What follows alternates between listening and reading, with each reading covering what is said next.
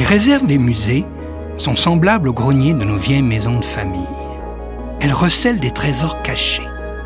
Chaque musée possède un mystère particulier.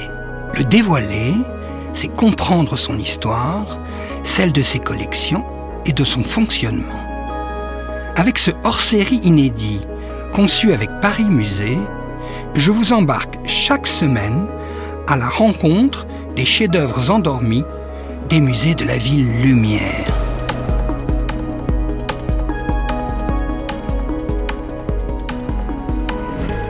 Je suis François Genesini, bienvenue dans ce hors-série inédit de chefs-d'œuvre en réserve, conçu avec Paris Musée.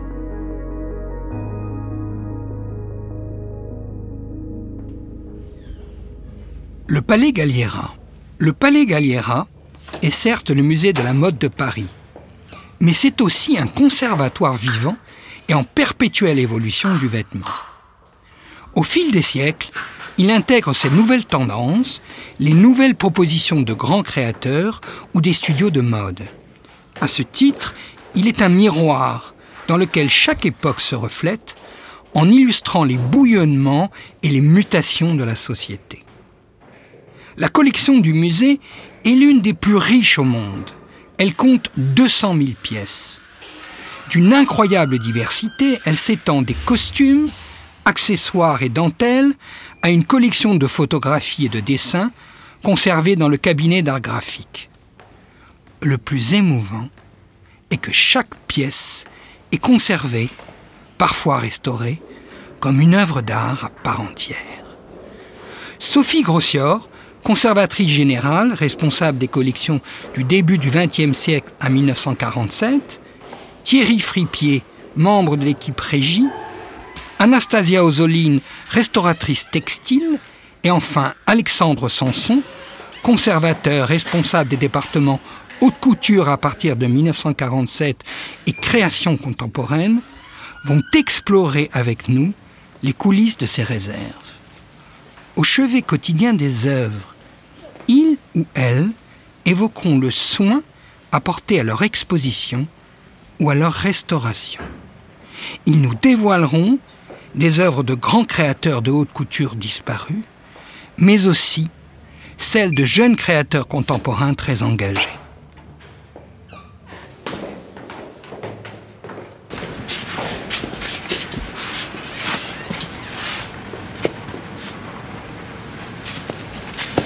Nous allons pénétrer dans les réserves du Palais Galliera et nous allons rejoindre tout de suite Sophie Grossior, qui est conservatrice générale, responsable des collections de la première moitié du XXe. Bonjour Sophie. Bonjour François. Comment allez-vous? Très bien. Bon, bah, écoutez, on est content de découvrir ces immenses réserves. Immenses. Ben, je suis très heureuse de vous y accueillir. C'est vrai que ces réserves sont un univers euh, à part entière et on va partir à leur découverte. Alors, alors, je dois vous faire quand même une première confidence quand on m'a dit que j'aurais le privilège de rentrer dans les réserves du Palais Galliera, moi je m'attendais à un flamboiement d'étoffes, de couleurs, d'odeurs. Et quand j'ai suis rentré, je n'ai vu en fait que des milliers de cintres avec une garde-robe bien protégée. Et je me suis tout de suite posé la question, mais pourquoi autant de protection? Et j'imagine à cause de la fragilité du tissu. Bien sûr. Alors il y a deux types de conditionnement. Les pièces les plus fragiles sont conservées à plat dans des tiroirs. Et c'est ce qu'on va voir tout à l'heure avec la robe de Paul Poiret, qui est une pièce particulièrement délicate. Et puis les pièces qui peuvent être suspendues sont présentées sur cintre. Le tout étant protégé par des housses en coton débouilli, neutre évidemment, et qui autorise donc des manipulations euh, beaucoup plus faciles quand on sort les pièces des tiroirs. Il n'en reste pas moins que, vous avez tout à fait raison, ce sont presque des belles endormies et que quand on arrive dans ces réserves, on n'a pas idée de ce qu'il peut y avoir dans ces housses. Et donc les manipulations sont quand même euh, assez chronophages quand on étudie les pièces. Alors est-ce que vous pouvez nous parler un peu du Palais Galliera, de la collection, de son histoire rapidement? Alors la collection du Palais Galliera, elle s'inscrit évidemment dans une très longue histoire. Elle commence avec la donation faite à la ville de Paris en 1920 de la Société d'histoire du costume qui elle-même a été créée en 1906 avec des statuts déposés en 1907 grâce à l'énergie et la persévérance de peintres collectionneurs qui euh, était extrêmement sensibilisé au fait de préserver le patrimoine du costume. Alors une collection comme celle-là, elle se compose de quel type de pièces? Alors, à l'origine, Maurice Leloir et tous ces peintres qui l'entourent sont plutôt sensibilisés aux costumes historiques entre guillemets. Il y a beaucoup de choses du XVIIIe siècle, voire du XIXe. On arrive à faire des parallèles entre certains tableaux et certaines pièces qui sont dans nos collections. Donc ça, c'est extrêmement intéressant. C'est toute une recherche qui a été menée euh, par différents historiens. Peu à peu, la collection évidemment s'est enrichie et donc maintenant, les collections euh, se montent presque à 200 000 numéros. 200 000 numéros il y a quoi dans ces collections? Il y a des costumes, il y a des photos, il y a, de tout? Il y a énormément de costumes, beaucoup d'accessoires qui recouvrent toute la période. Il y a une collection de poupées également, de dentelles, et puis un cabinet d'art graphique conséquent avec une très grosse collection euh, photographique également. Donc des typologies variées et des techniques variées. La collection s'étale entre euh, de maintenant à, quand? Enfin, on commence quand exactement? La collection, pour être un peu euh, synthétique, commence au XVIIIe siècle avec des pièces historiques, donc on aura peut-être l'occasion d'en reparler, et elle va jusqu'au contemporain. Alors j'ai entendu le mot euh, comme une ampoule qui s'allume, qui est le nom de Poiret. Alors, Paul Poiret est une figure majeure, évidemment, de la période antérieure, en fait, plutôt à la guerre de 14, bien que dans les années 20, il y a encore des pièces absolument fantastiques. C'est quelqu'un qui va bouleverser les codes au niveau des couleurs, notamment, puisqu'il va expliquer lui-même, d'ailleurs, dans ses mémoires, que avant lui, les couleurs sont pastels, des roses pâles, des bleus pâles, etc. Et qu'il va, dit-il, introduire les couleurs un peu comme un loup dans une bergerie. Et puis il y a tout le côté flamboyant qui d'ailleurs va de pair avec la flamboyance du personnage et qui le pousse d'abord à s'intéresser aussi au, théâtre, à participer à des fêtes costumées mémorables et puis évidemment habiller une clientèle qui est vraiment amatrice de modernité comme on va le voir euh, bientôt avec la robe euh, qui est dans nos collections. allons vers la robe. Allons vers la robe. Alors, cette robe, elle est conservée dans un tiroir à plat. Oui dans sa housse en coton et on peut donc euh, la découvrir ici. Alors, euh, cette robe, elle est intéressante à plus d'un titre. D'abord par sa provenance. Elle a été portée par euh, une Parisienne très élégante qui était Madame Comte Saint-Macary, qui nous a donné elle-même et sa fille, parce que c'est une donation qui a couru sur plusieurs années, toute une garde-robe, donc euh, d'abord antérieure à la guerre de 14, avec les plus grands noms de la haute couture, et notamment Poiret et Jeanne Lanvin. Et on voit que dès le début, Madame Combe Saint-Macary est cliente de Jeanne Lanvin qui vient de lancer sa maison. Donc ici, on a une robe de cérémonie qui est en damas, donc brochée à motif doré, et qui est agrémentée par des dentelles en fil d'or et il y a une petite traîne. Mhm. Et quand cette robe est mannequinée, euh, comme elle l'a été récemment d'ailleurs dans notre euh, parcours des collections, c'est une pièce euh, absolument majeure. En quoi cette robe est-elle emblématique vraiment du fond poiré alors elle est emblématique par sa ligne, parce qu'en fait, quand elle est mannequinée, on voit bien qu'elle a une ligne droite avec une taille très haute. Une taille très haute qui peut rappeler évidemment la ligne des robes directoires. Alors on dit toujours que Poiret euh, supprime le corset. C'est à nuancer. Parce qu'en fait, la silhouette féminine est quand même soutenue par ses robes très droites, par une ceinture en gros grain qui est moins contraignante que le corset euh, qui donne cette ligne en S très contrainte de la belle époque. Là, la silhouette est moins contrainte, mais néanmoins euh, tenue. Et c'est quand on regarde l'intérieur des robes qu'on voit qu'il y a une ceinture en gros grain. Alors, vous voulez nous montrer maintenant d'autres trésors? Donc on va maintenant aller voir le sweater de Jean Patou, qui est une pièce tout à fait emblématique euh, de mon département. Et donc Jean Patou, parlez-nous un peu de, voilà, de ce grand créateur et la place qu'il occupe dans vos collections.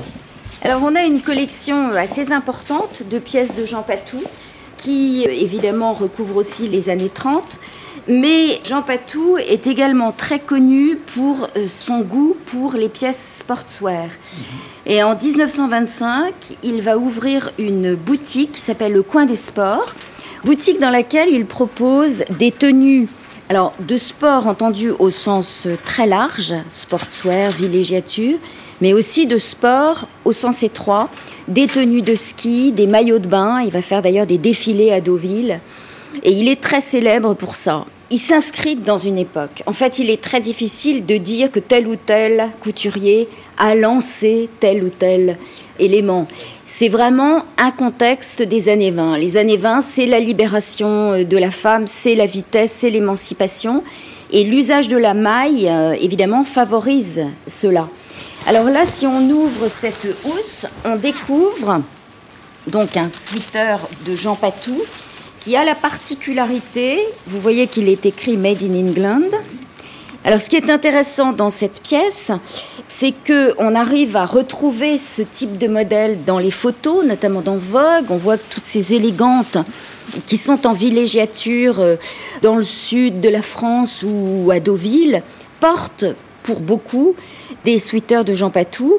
Et on reconnaît donc ce motif de rayure que Patou va décliner à l'infini d'ailleurs. Parlez-nous justement un peu de la composition, c'est presque un tableau là. Alors la composition, en fait, le sweater est en maille ivoire avec un motif de rayure qui adopte une forme de chevron bordeaux. C'est tout à fait typique de ce que propose Patou. Ces sweaters se portent avec une jupe souvent en drap, en serge, ivoire ou d'autres couleurs.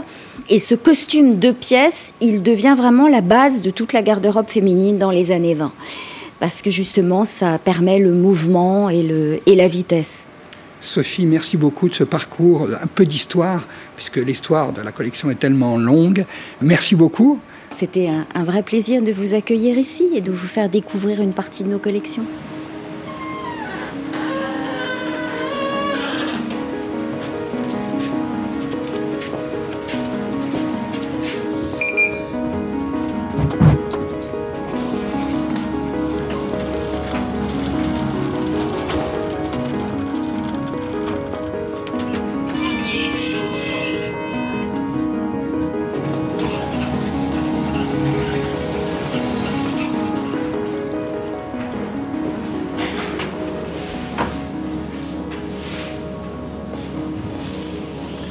Nous avons quitté Sophie Rossior, avec laquelle nous serions restés toute la journée si nous avons pu. Et maintenant, nous arrivons chez l'homme de l'art, du mannequinage, Thierry Fripier. Bonjour Thierry. Bonjour. Comment allez-vous? Ça va bien, merci. En plein travail? Euh, Oui, tout à fait. Alors, donc là, on est dans la fameuse salle du mannequinage. Voilà, dite de mannequinage. On a un peu d'espace, on a tous les matériaux dont on a besoin pour mannequiner. Alors qu'est-ce que c'est que mannequiner voilà, Moi, le premier, c'est effectivement quand avant je voyais une exposition de mode, je pensais que le vêtement était simplement posé sur un mannequin. Ce qui est le cas, mais en fait, il y a tout un travail d'adaptation du mannequin aux vêtements puisqu'on mannequine des vêtements euh, plus ou moins contemporains, mais des pièces quand même assez anciennes et euh, parfois d'une grande fragilité. Donc le but, c'est de soutenir ces vêtements qui ont été exposés. En général, c'est trois mois maximum pour les mettre euh, en valeur, mais qui ne perdent pas de leur euh, fragilité, etc. Donc on est obligé d'adapter nos mannequins aux vêtements. Alors là, on a une, euh, un mur entier. Exactement. Vous avez toute une collection de fournitures. Bah, de fournitures, voilà, jersey. de différentes couleurs, enfin c'est noir ou blanc. Hein. On a aussi des bras parce que évidemment sur ces mannequins des couturières, on a parfois des bras en bois mais selon les époques, ça ne va pas coller, si je puis dire. Donc on a des bras en tissu qu'il faut euh, adapter. Euh, on a aussi des paddings, euh, des seins, enfin voilà. Bah écoutez, le béotien que je suis, vous ne pouvez pas imaginer qu'il fallait autant d'attention ben, Moi, le premier, c'est vrai que c'était une découverte. Et puis, c'est très particulier parce que même nous, personnellement, quand on mannequine une pièce, une fois, si on remannequine la même pièce dans six mois, on va pas forcément la mannequiner de la même manière, et puis ce sera peut-être moins réussi. C'est on essaie de faire au mieux. De toute façon, pour la pièce, c'est quand même ce qui est euh, la priorité, c'est de mettre en valeur la pièce et puis euh, la respecter, si je puis dire. Oui, la respecter. Voilà. Bon, écoutez Thierry, merci beaucoup. On va maintenant euh, vous quitter pour aller vers un autre corps de métier très important dans oui, les avec réserves. qui on travaille vraiment en étroite collaboration, parce Oui. que justement, des fois, en cours de mannequinage, il y a des petites faiblesses dans des vêtements, donc euh, ben, on allez en- vers la restauration. la restauration, s'ils peuvent faire quelque chose, euh, voilà. Bon, merci beaucoup Je Thierry. vous en prie, avec plaisir.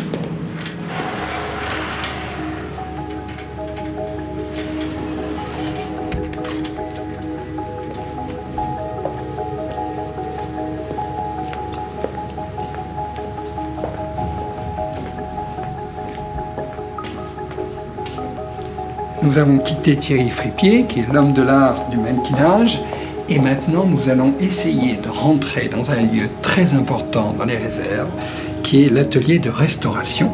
Et normalement, celle qui nous attend est Anastasia Ozoline, qui est restauratrice textile. Alors, on croit qu'elle est en plein travail. On va voir si elle accepte qu'on rentre. Oui, allez, on essaye.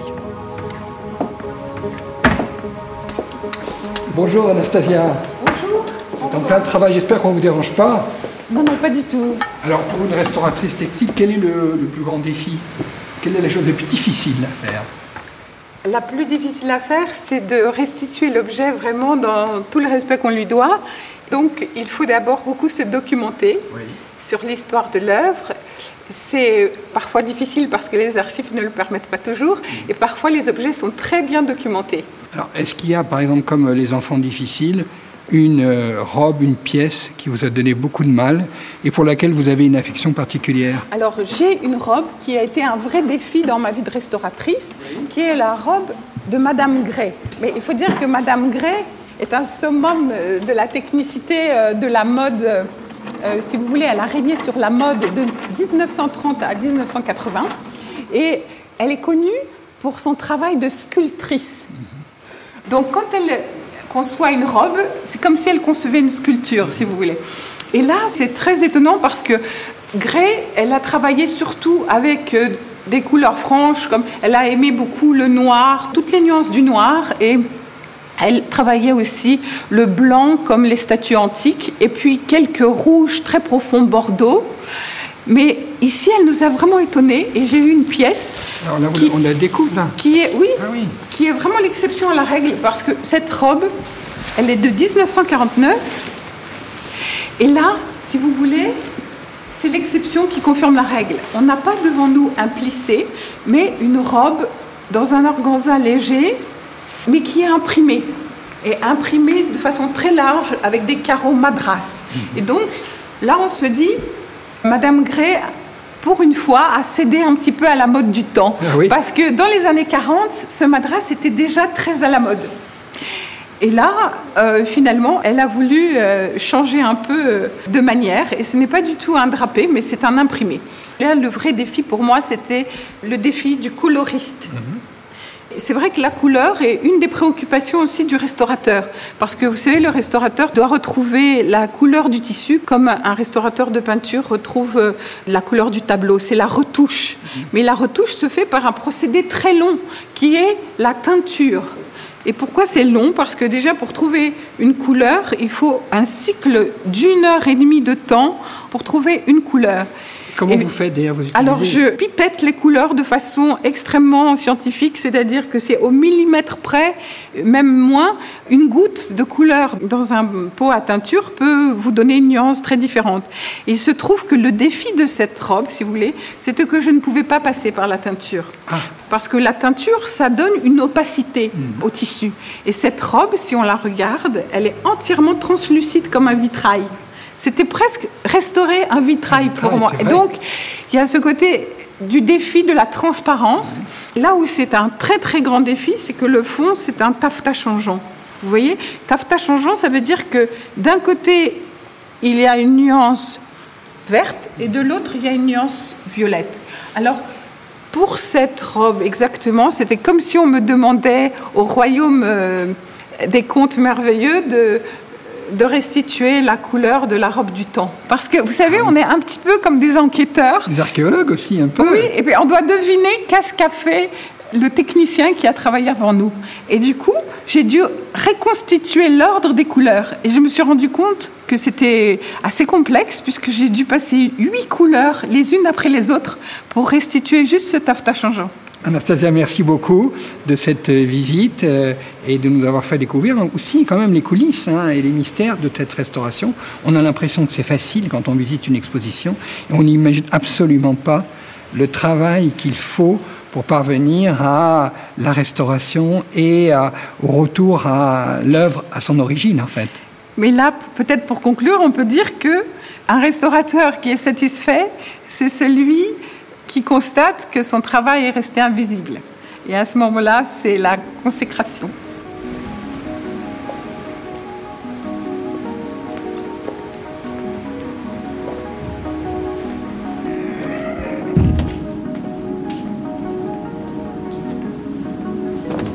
nous terminons cet épisode en rentrant de plein pied dans l'époque et euh, nous sommes euh, accueillis par euh, Alexandre Sanson, des départements haute couture et création contemporaine.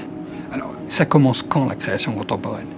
Alors, la création contemporaine s'est définie dans le courant des années 80 pour essayer justement de catégoriser les propositions des créateurs de prêt-à-porter qui émergeaient à la fin des années 70, comme Thierry Mugler, Montana, Azinalaya, Sonia Riquel, qui avaient une proposition très claire des univers propres, d'où le terme de créateur, et qui rendaient la haute couture, qui avant prédominait hein, dans la mode, absolument obsolète. D'accord. Alors Alexandre, vous voulez nous montrer une pièce très particulière, qui est très emblématique de l'époque.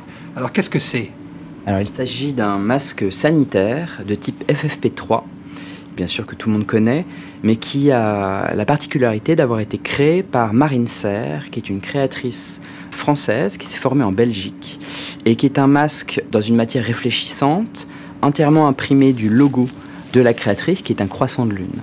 Et c'est une créatrice qui émerge à la fin des années 2010. En 2017, elle reçoit de nombreux prix et elle marque véritablement la mode par une proposition tout à fait nouvelle dans la lignée des créateurs belges notamment vu qu'elle est diplômée de la Cambre euh, en Belgique.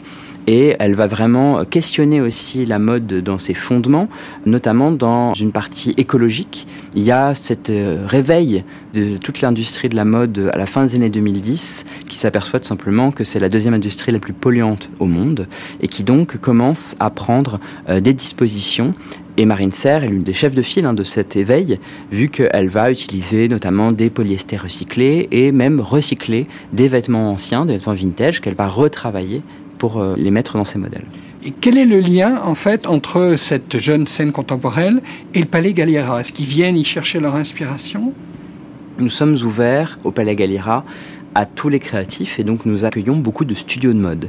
Effectivement, j'accueille et j'ai ce plaisir absolu de partager des pièces anciennes avec des créateurs contemporains pour qu'ils peut-être s'inspirent, qu'ils s'amusent, qu'ils trouvent des idées de couleurs, de formes à partir justement des modèles historiques. Et dans une autre façon, nous acquérons beaucoup de silhouettes de ces jeunes créateurs pour qu'elles intègrent les collections du musée. Alors, je crois que vous voulez nous montrer un autre objet finalement. Ce masque, c'est euh, presque un miroir de l'époque, mais il y a des objets qui, sont, qui font presque l'histoire. Alors, quel est cet objet? Absolument. Ce qui est très intéressant aujourd'hui, c'est que la mode est un reflet de la société. Et c'est ça aussi la, puissance de la mode, c'est que c'est une discipline artistique, créative, mais presque parfois ethnographique, sociale surtout. Et elle parle, elle reflète véritablement tous les questionnements de nos sociétés, que ce soit sur les réseaux sociaux, que ce soit sur la pollution, et que ce soit aussi sur le statut euh, des minorités, et surtout le statut des femmes aujourd'hui dans la société, et les questionnements du patriarcat. Et l'objet qui euh, est, je vais vous présenter maintenant, n'est pas un, objet de mode. C'est un vêtement de contestation. C'est un petit bonnet rose, tricoté à la main par une dame aux États-Unis, qui est à une couleur, un rose un peu euh, vieux rose. Il est tout simple comme ça, on dirait un rectangle de tricot, mais quand vous le mettez sur la tête, ça fait deux petites oreilles de chat. Ah, Et on l'appelle le Pussy Hat.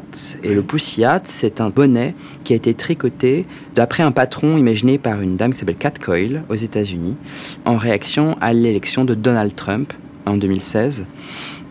Et l'année de son investiture, en janvier 2017, les femmes à travers le monde, mais surtout à Washington, se sont regroupées et ont manifesté, bien sûr, leur, euh, leur colère euh, leur incompréhension face à ce système, face à ce président, en tout cas, à l'élection de ce président. Et ce qui est très intéressant, c'est que c'est un objet très fort. Et j'ai cherché longtemps à faire entrer ce bonnet mhm. dans les collections. Mais je voulais un bonnet qui a été porté par une femme à Paris. Je cherchais quelqu'un, donc je me suis mis à interroger pas mal de gens autour de moi, des copines, des copains. Je me suis aperçu que le Viennet, euh, le Victorian Albert Museum à Londres, euh, avait opéré la même démarche et cherchait aussi un bonnet, donc on entrait en concurrence ah un petit peu, même s'il y avait de nombreuses femmes qui portaient ce bonnet, c'était très compliqué de trouver quelqu'un. Et à un moment, euh, en 2018, la fin de l'année, euh, une dame est venue me voir en me disant euh, Mais j'ai appris que vous cherchiez un poussiade, je connais quelqu'un qui en a un. Elle fait en revanche, elle n'a pas marché à Paris, mais elle a marché à Washington.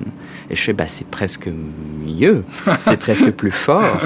Et puis, elle me met en contact avec cette fille qui s'appelle Julia Trotta, qui a 35-39 ans. Elle travaille à Washington et à New York, elle est galeriste. Et elle m'apporte son bonnet. Et elle me fait, alors ce bonnet est très particulier parce qu'en fait, euh, c'est ma maman qui l'a tricoté pour moi, pour je marche. Et elle a fait trois bonnets. Elle a fait un bonnet pour moi, un bonnet pour elle, et un bonnet pour ma grand-mère. Mais ma grand-mère, vous la connaissez certainement. Elle s'appelle Linda Nochlin, elle s'appelait Linda Nochlin, et c'est la grande théoricienne du féminisme dans l'histoire de l'art. Elle a fait un recueil, elle a écrit un, manifeste presque qui s'appelle euh, Pourquoi est-ce qu'il n'y a pas de grandes artistes femmes dans l'histoire, Why is there not great women artists? Et c'est ma grand-mère. Ah oui, donc ça, et donc, ça. sa grand-mère a voulu participer à la marche en 2017, mais elle était alitée. Elle ne pouvait pas se déplacer. Elle me dit voilà, c'est un objet très important et je suis très fière de le confier au musée de la mode. Moi, j'en étais très très ému. Euh, je le suis toujours du reste quand j'en parle parce que c'est pour moi exceptionnel. Je ne pourrais pas rêver mieux mm. que d'avoir ce bonnet qui relie trois générations de femmes d'une même famille et dont euh, la matriarche est Linda Nochlin. ce qui est étonnant, c'est qu'en apparence, c'est un objet modeste, mhm. et en fait, c'est un objet modeste qui euh, a joué un rôle très important. Donc, c'est ce paradoxe entre cet objet euh, tricoté et puis en même temps ce qu'il représente, sa symbolique. C'est ça, c'est une relique de contact, ce qu'on appelle chez nous. C'est-à-dire, relique de contact. Oui, c'est comme la chemise de Saint-Louis, si vous voulez. C'est quelque chose qui a été porté par une personnalité, et donc forcément, on a une sorte de d'aura particulière qui se dégage de ce vêtement parce qu'on connaît la personnalité. Là, on connaît l'événement. C'est un objet à nouveau très important parce qu'il faut savoir que le Palais Galliera conserve un bonnet phrygien de la Révolution française. Et quand je l'ai vu, j'ai tout de suite pensé à ce bonnet-là. Donc j'ai vu ce lien immédiatement avec nos collections. Je me suis dit, ça, c'est le nouveau bonnet phrygien. Et c'est quelque chose qui a eu énormément d'impact dans la mode parce que Missoni, qui est une marque italienne fondée par une femme, hein, donc a repris ses petits bonnets sur son défilé.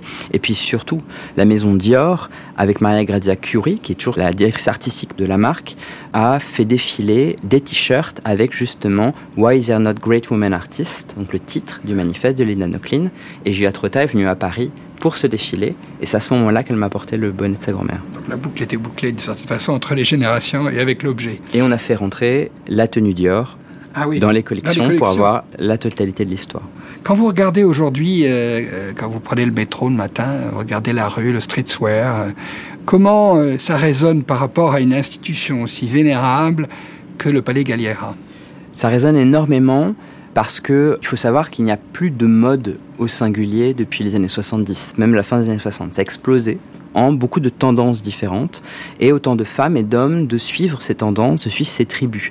Et donc ce qui est très important, c'est que certes au Palais Galliera, on fait rentrer des silhouettes de créateurs qui, lorsque le public peut le regarder, peut se demander ce qu'il a par rapport à son propre vêtement, mais on fait également rentrer ce que moi j'appelle des marqueurs de mode contemporaine, qui sont souvent des accessoires la plupart du temps, qui sont extrêmement représentatifs de la mode. Et ça, je m'amuse quand je marche à compter le nombre de typologies d'objets. Par exemple, la Stan Smith blanche avec le petit talon vert.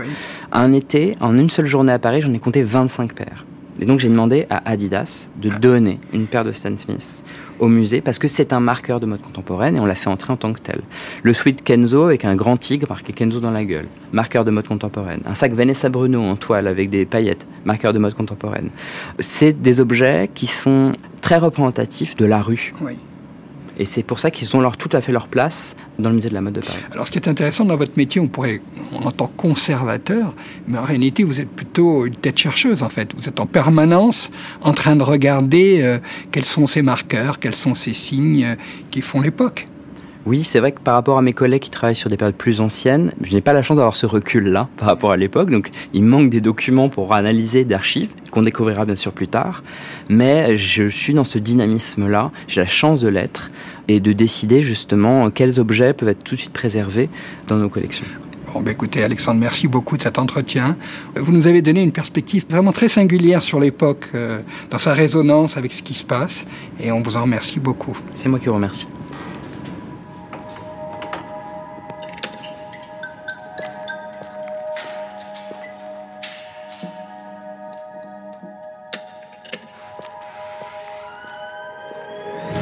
Vous venez d'écouter le hors-série de chefs-d'œuvre en réserve conçu avec Paris Musée.